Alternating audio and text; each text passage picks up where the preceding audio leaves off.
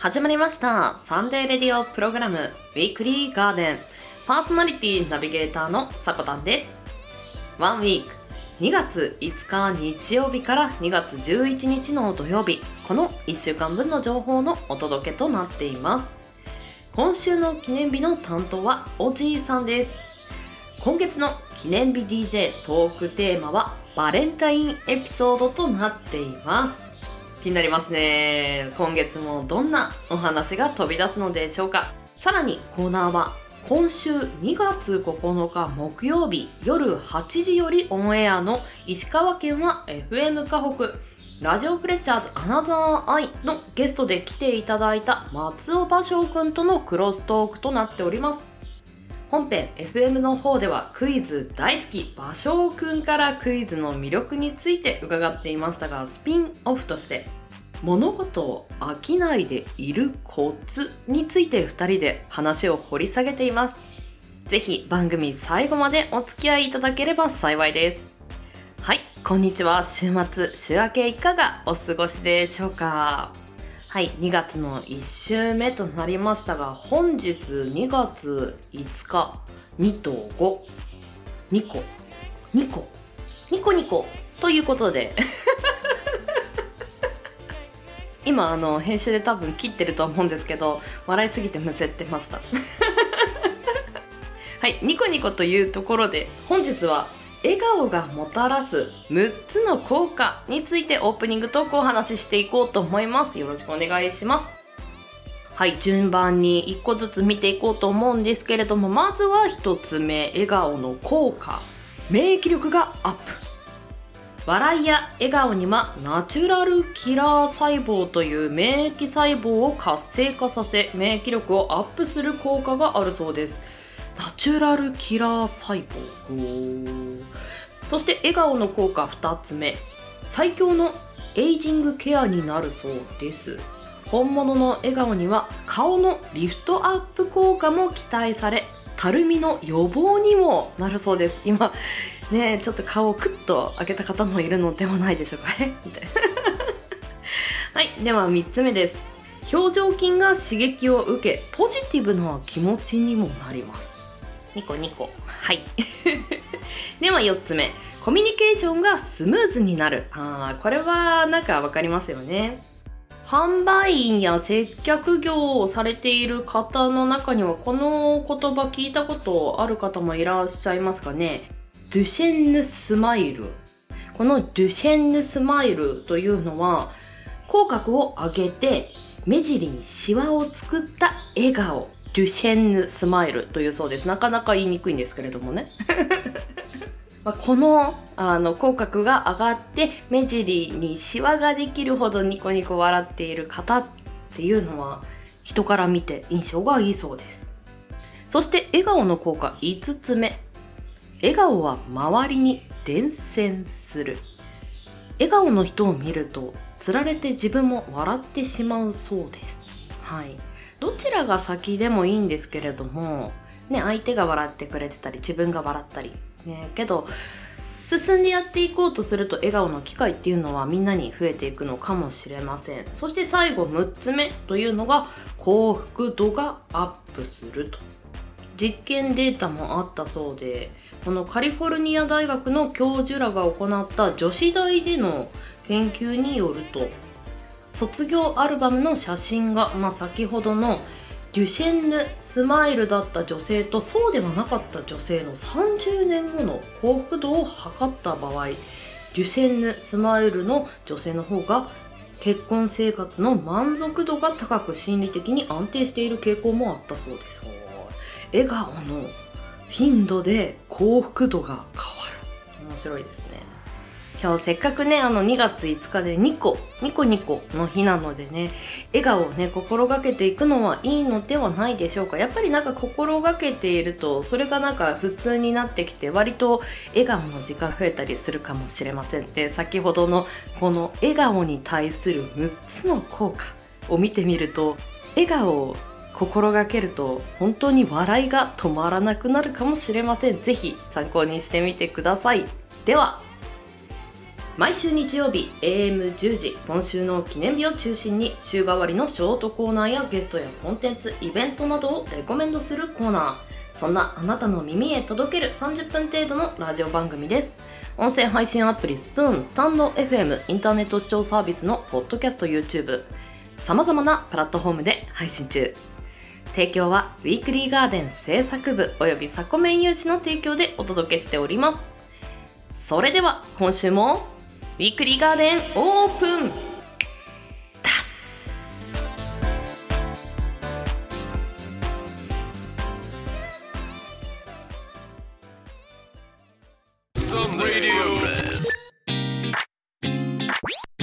サンデーレディオプログラム Weekly Garden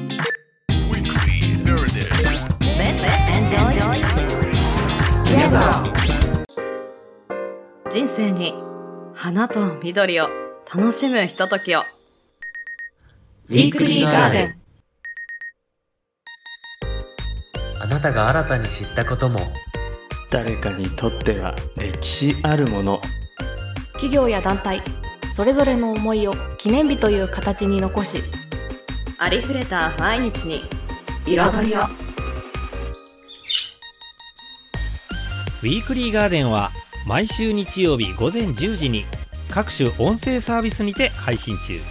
お便りは公式ツイッターおさこの部屋から募集中。日曜日はガーデンに集合!だ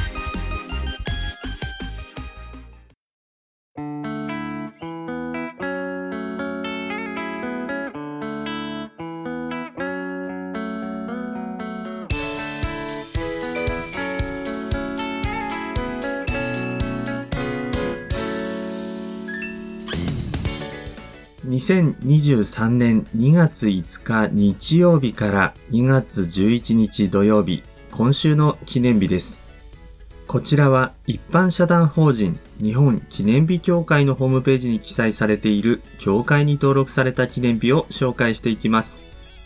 今週全体の項目数は87項目でした。先週ののんさんから引き継ぎまして、担当はオジーです。よろしくお願いいたします。新年初登場でございます。今年もよろしくお願いいたします。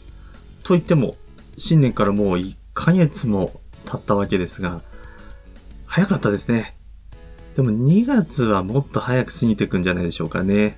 まあそれはそうなんですよ。2月は28日までしかないので、で、私今、会社で予算を組んでて、あれ、次の2月って29日だっけ？って思ってたんですけど、2024年の話だったんですね。2023年は28日までになりますので、お間違いなく、この時期あるあるの勘違いだなと思います。さて、そんな2月にはバレンタインデーがあります。2月のパーソナリティ共通トークテーマはバレンタインの苦い思い出、甘い思い出です。私は小学校4年生ぐらいの時に友達の家で5、6人でバレンタインのパーティー的なのをやってたんですよ。輪っかでリースみたいなのを作ったり、ポンポン作って花飾りとかね、皆さん懐かしいんじゃないかなと思います。友達のお母さんが作った料理とか、女子が作ってくれたチョコレートをね、みんなで食べたりとかして、あとゲームしたりして遊んでたんですけど、ふと弾みで、こう男子の友達と殴り合いの喧嘩になってしまって、もうね、流血騒ぎみたいな感じだったわけなんですが、まあそのうちに一緒にいた女の子が私のためにやめてとかってね、言ってその場で喧嘩は終わったんですけど、次の日からは何もなくお互いにちゃんと謝って普通の学校生活に戻ったのをよく覚えています。まあ中学校になってからこういう大人数でパーティーとかってしたことなかったので、まあ結構当時楽しく小学校の時やってたんだなっていう思い出の一つとして残っています。甘いも苦いも両方あった思い出でしょうかね。はい。ということです。では、改めまして、今週の記念日を見ていきましょう。まずは、本日2月5日日曜日の記念日。教会が制定した記念日は6項目です。その中から、濁ら集う濁り酒の日ご紹介したいと思います。岐阜県大垣市に本社を置き、白川郷純米濁り酒や銅山銀石化大吟醸などの蔵元として知られる株式会社三輪酒造さんが制定されました。酒本来の旨味と甘さがあり、飲みやすいと言われる濁り酒の認知度を高めるとともに、濁り酒ファンをニゴラーと呼んで一緒に盛り上げていくことが目的。日付は2と5で、ニゴリと読む語呂合わせからだそうです。また、一般的に寒い時期の酒というイメージがある濁り酒を季節を問わずに楽しめるお酒として、寒いこの時期からその後の春夏にも味わってもらいたいとの願いも込められています。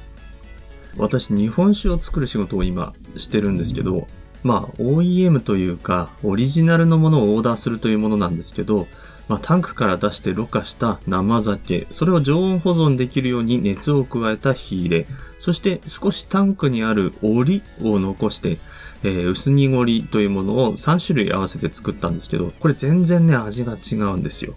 特に私の会社で薄濁りは初めて今年作ったので、味がどうなるかなって心配だったんですけど、先ほどのね、話にもあったように、こう、旨味、甘み、めちゃめちゃうまく仕上がってて、ああ、もう美味しかったっすね。うまく売れるといいなという期待も私の中で高まっています。濁りが美味しいと思った私も濁らの仲間入りですね。2月6日月曜日、週の始まりです。協会が制定した記念日は13項目でした。その中から環境エネルギーに取り組むブルーの日をご紹介しましょう。大阪府大阪市に本社を置き、総合エネルギーマーケティング事業を手掛けるブルーコンシャス株式会社さんが制定されました。地球、海、空などに通じる青色を意識した取り組みを行い、その美しい青色を維持するための日とするのが目的。日付は冬の青空を表す2月と、心を清らかにする六根症状の6から6日となりました。六根症状とは仏教の教えの一つで欲や迷いを断ち切って心身が清らかになることを指すそうです。続いて2月7日火曜日です。教会が制定した記念日は4項目。その他の記念日で1項目、北方領土の日です。その中から、ニゴロブナの日ご紹介しましょう。1500年の歴史を誇る滋賀県の伝統的な発酵食品で郷土料理100選にも制定されている船寿司は琵琶湖の固有種であるニゴロブナを使用しています。その産地である滋賀県高島市がニゴロブナを全国に PR し、後世に伝えていくことを目的に制定されました。ニゴロブナの日は2月の5日、6日、7日です。2と5、6、7で、2、5、ロ、ブ、ナと読む語呂合わせと、この頃が最も美味しいことからこの日に制定されています。ニゴロブナの由来ですけれども、水が濁っているわけではなくて、一尺、まあ約30センチぐらいになると、ゲンゴロブナという魚に似てくるそうで、ゴロに似ているということで、ニゴロブナになったとされています。ニゴロブナもゲンゴロブナも琵琶湖水系固有の種目になっているそうで、ただ近年漁獲量が不安定なんだそうですね。今後の船寿司にも影響が出てくるかもしれません。10年前船寿司は一度だけ食べたことがあるんですけど、その時はちょっとね、私食べれなかったんですよ。というのも、めちゃめちゃ匂いがあるんですね。で、これあの、匂いの数値をアラバスター単位、AU という単位で比較してみたときに、まあ1位はあの、シュールストレーミングスなんですけど、世界の食べ物の中でなんと6位の臭さだそうです。ちなみに7位は納豆なんだそうですけども、まあでも、この臭さがあるから保存食で食べられ続けてるんだなっていうふうに、えー思いました。あの、日本のものだと5位に草屋もあるんですけど、まあ、というふうに考えるとね、あの、10年前ダメだったからといって、まあ、リトライ、ねせっかくの縁ですからしないといけないかななんて思いました。はい。週の折り返しです。2月8日水曜日。協会が制定した記念日は16項目でした。この日は、東京二八そばの日をご紹介しましょう。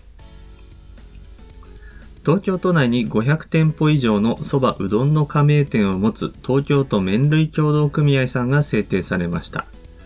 同組合では最も風味豊かで喉越しの良い美味しい蕎麦は蕎麦粉8割、小麦粉2割の黄金比で作られ、二八と言われていることから、2019年12月に東京二八蕎麦としてブランド化。記念日を通して江戸時代からの職人の技を現代、将来へ向かって継承し、より多くの人に東京二八蕎麦の美味しさを改めて知ってもらうのが目的。日付は二八の名前となった蕎麦粉と小麦粉の割合にちなみ2月8日にしました。ちなみに白馬蕎麦の日というのもありまして、これは8日、9日、10日が制定日となっています。時期物ですからね。いや本当に蕎麦美味しい季節です。蕎麦大好きですからね。新蕎麦楽しみですね。はい、続いて参りましょう。2月9日木曜日、協会が制定した記念日は12項目でした。この中で北海道米ふっくりんこの日をご紹介しましょう。北海道札幌市の北連農業協同組合連合会内に事務局を置く北海道米販売拡大委員会さんが制定されました。北海道の道南で開発されたふっくりんこは北海道を代表するブランド米の一つで、艶のある見た目で甘みと粘りがあり、ふっくらとした食感が特徴。道南と空地の一部産地限定で作付けを行うことで品種本来の美味しさが守られており、記念日を通して北海道米ふっくりんこに愛着を持ってもらい、認知度の向上と消費拡大を図るのが目的。日付は2と9で、ふっくりんこと読む語呂合わせからだそうです。このふっくりんこは2003年に誕生したブランドなんだそうです。そこからもう20年近く愛されているブランドということになるんだと思うんですけども、相性がいいものとしては、鮭の塩焼きや目玉焼き、それから豚汁や漬物などと一緒に食べると、こう美味しさが相乗効果として発揮されるということです。では続いて、花の金曜日です。2月10日金曜日、協会が制定した記念日は27項目でした。その中からレンジフードの日ご紹介しましょう。神奈川県相模原市に本社を置き、厨房用の電気製品の企画、製造などを手掛ける富士工業株式会社さんが制定されました。台所用換気扇であるレンジフードについて記念日を通じて多くの人に知ってもらうのが目的。日付は2と10でレンジフードのフードと読む語呂合わせからだそうです。レンジフードという名前でピンとこない方もいらっしゃるかもしれませんが、飲食店にある火が出るようなものっていうのをガスレンジとかって言うんですね。その上に被せるようにつけたことから、レンジフードと言ったのではないかという、まあ諸説あるんですけども、あの、そういった語源があるそうです。なので、電子レンジのレンジとはま違うレンジになります。はい。では、最後です。2月11日土曜日、協会が制定した記念日は9項目です。その他の記念日は1項目、建国記念の日でした。9項目の中からは、江戸供養の日ご紹介しましょう。1年間大切に飾られ、役を払ってくれた江戸置物に感謝し、また元の土に返す日をと、愛知県瀬戸市の江戸置物を中心とする陶磁器メーカーの株式会社中外東園さんが制定されました。日付は立春明けの2月の最初の土の日として、漢字の土は10と1でできていることから11日にしたそうです。じいちゃん家に東大寺の干支の置物が毎年飾られてて、それを見て毎年じいちゃん家に行くたびに増えてるんですよね。それを思わず思い出してしまいました。ただ単に捨ててしまうっていうことではなくて、やっぱり1年間家の守り神的に鎮座されていた的に考えると、まあ、無限にもできないなと思いましたので、えーそんな方、ぜひ中外東園さんのホームページを覗いてみていただくと、送ってくださいみたいなのも書いてありますのでね、ぜひやってみると良いのではないでしょうか。では、協会が制定した今週2月5日日曜日から2月11日土曜日までの記念日をご紹介いたしました。来週の今週の記念日の担当はまるみさんです。まるみちゃんのバレンタイントークキュンキュンするのかななんてね、ちょっとドキドキしちゃいますけど、まあ、あこれ以上喋るとおっさん感出ちゃうので、朝の爽やかさに似合わないので、この辺にしときましょう。まあ、といってね、お酒の話がめちゃめちゃ多かったですね、今回もね。ここまでの担当はおじいでした。それではまた。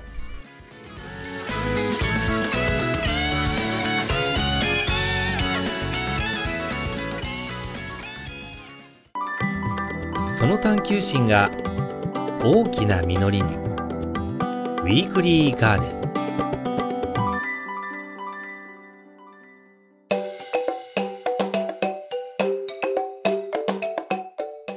はい。本日のショートコーナーは、来週発信される FM 河北ラジオプレッシャーズアナザーアイのゲストで出ていただいたクイズ好きの松尾芭蕉さんと一緒にお話ししていこうと思います。よろしくお願いします。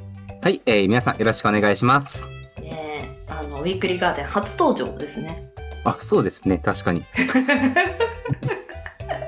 クイズにハマったきっかけやなんかクイズの良さっていうのは本編でねお話ししていただいたんですけれどもはいあのね聞いたら6年ほどずっと好きっていうことではいで今もなお更新されてるじゃんその好きそうですね、もう今もあ年間問題100問作ろうとかっていうぐらいはずっとやってますね。はあ。なんか一途だね。あそうなんかもしれないですね。ねえ。あの飽き性ではじゃあない感じ？そうですね、飽き性では少なくとも自分の中ではないと思います。ああじゃあハマったらとことんハマっちゃうみたいなそれもうとことんハマっちゃいますね。へえなるほどな飽きないでいるコツなんていうのもちょっと話聞いてみたいななんて思いましたあ、飽きないでいるコツ。うんコツか。逆にちょっとなんか、ほとんど飽きずに来たんから、やっぱり難しいな。へえなんやろ、でもやっぱりまあ、目標を決めるっていうのもやっぱり大きいかなってあなるほどね思いますね。そっちタイプなんだねそうですね。あの、僕は例えばあの、年間クイズ100問作るっていうのを目標に、まあ問題作ってっていう形でやってますんで、ああそういうのやと思いますね。へえじゃあなんか自分がこれって言ってちょっとハマり出したのってすぐ目標を割と設定するタイプなのかな？あ、そうですね。えーもうあの、や、さっさともう目標を設定しちゃって、まあ、そこまであの走るっていうことはやりますね。ああやっぱそれを達成したりとかあの楽しみの部分って増える？目標達成すると増えます増えます。ああなるほどであの、まあ、しかも達成したら達成したらの、それで満足するはずがなかったりするんですよね。ああ振り返るとやっぱりここもうちょっとよくできたんじゃないかなとかっていうこと？そうなんですよ。あの、だからあの、年間100本作り終えても、やっぱあの、あの問題ちょっと美しくないなと思って、ちょっと消して新しい問題作ったりとか、あそういったこともやっぱりするんで、あの、結局あの、目標が達成されても次の目標、次の目標ってできるんで、やっぱそれで僕は飽きることがないですね。あいやすごい。あーやっぱそうだよね。何かなんか自分のやりがいみたいなのを設定しておいた方が飽きないよね。もうもちろんまさにその通りです。あー。なんか気ままにやるのもまあ楽ではあるんだけど持続するのが難しいかもしれないね。あー、そうですね。あーなるほどな。いや大事なこと言ってますよ。マシオくんうん、えけどさやっぱりそういう風に設定した中でうまくいかないこともきっとあったよね。そうですね、ありましたね。うーん。それはどういう風なメンタルで乗り越えていくの？えー、なんだろう。まあ、もうあの、気合って言ったら悪いんですけど、あまあ、もうすごい気持ちの勝負かなっていう感じになっちゃいますね。あへえいやあの、まあ、まずなんか時代逆行やと思うんですけど、設定したけどうまくいかないけど頑張ろうみたいな自分で奮い立たせるっていうこと？まあ、まさにその通りです。もう代弁していただきありがとうございます。っていう感じで。ああそうなんだいや面白いいやまあまあ本編の方では松尾芭蕉くんが持ってきてくれたクイズの方もやってるんでぜひね来週放送のラジオプレッシャーアナザーアイ聞いていただけたらと思います。はい、よろしくお願いします。では本日来ていただいたのは松尾芭蕉くんでした。ありがとうございました。でありがとうございました。よろしくお願いします。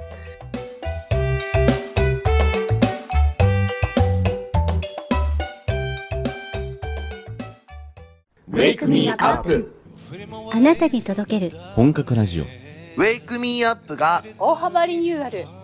月曜日山田プリント月よ火曜日おピンキー。水曜日。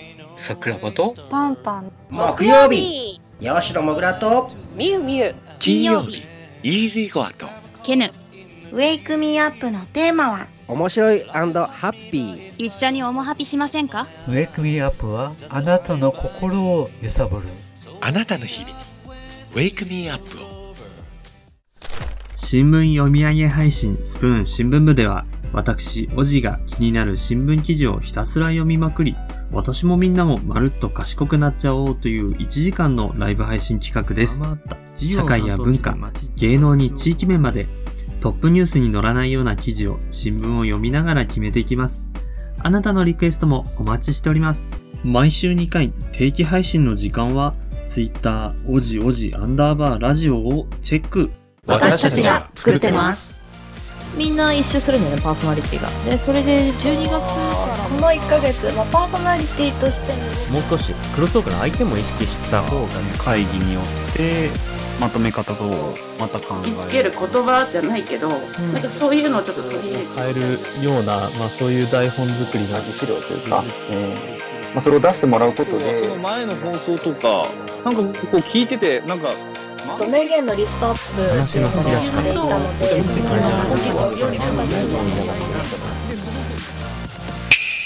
ウィークリーガーデン。ウィークリーガーデン。ウィークリーガーデン。ウィークリーガーデンは毎週日曜日 AM10 時各種音声サービスにて発信しています。あなたの1週間が素敵な1週間になりますように。また次の日曜日にお会いしましょう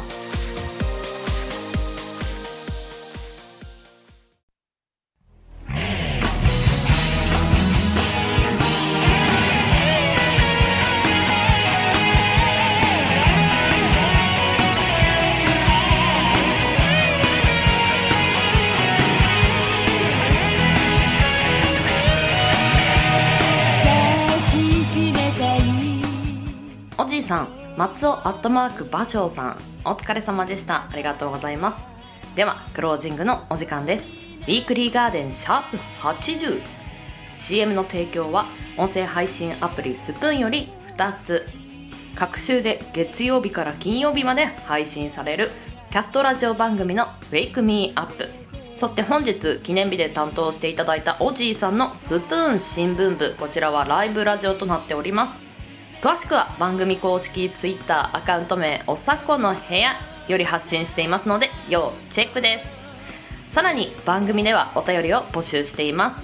Twitter アットマーク 4KTORITORI 4KTORITORI 四季とりどり。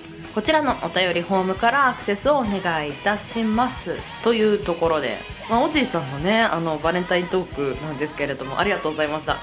私あのバレンタインパーティーって今までしたことなかったのであまずそういうイベントがあったりするんだみたいな。えー、どちらかというとまあまあ女子同士でワイワイねあの友チョコを交換するもしくは気になってる人にドキドキしながら渡すぐらいしかあの楽しみ方ないと思っていたのでそこがまず一つへーって思った部分。あともう一つはね戦場のクリスマスじゃないんですけれども血祭りバレンタインかとね心の中で突っ込んでしまいました。はい。今年のねおじいさんのバレンタイン無事過ごせるといいですね。はい、ありがとうございました。そしてあの、ショートコーナーの方では松尾アットマーク芭蕉くんに出ていただいたんですけれども、本編の方は今週2月9日夜8時よりオンエアですので、ぜひお時間合う方は聞きに来てください。石川県は FM 河北ウェブの方からもご視聴できますのでよろしくお願いします。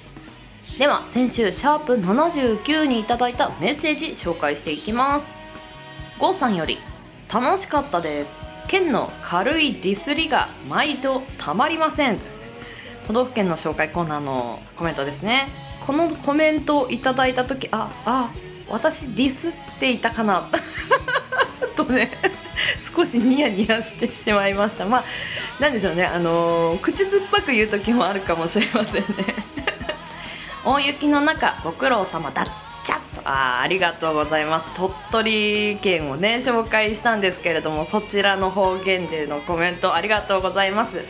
そして桜庭さんより鳥取砂丘は一度仕事で行きました。おーイメージ的に広く思っていたんですが実際はそうでもなかったですね。とあーなんかニュースの映像とかで見るとより広く見える角度やそういったところから映しているんでしょうかね。私もすごく広大な感じの予想をしているんですけれどもこれは実物を見に行かなければならないなと思いました。コメントありがとうございます。そしてその他ではあちゃぼさんや今日記念日担当のおじいさんからもいただきました。ありがとうございます。いやコメントねとても読むのが毎回楽しみなのでぜひねお時間ある時には書いていただけたら嬉しいです。では人生に花と緑を楽しむひとときを。ここまでのお相手はさこたんです。この番組の提供はガーデン製作部およびサコメン有志の提供でお届けさせていただきました。皆さん良きウィークリーを。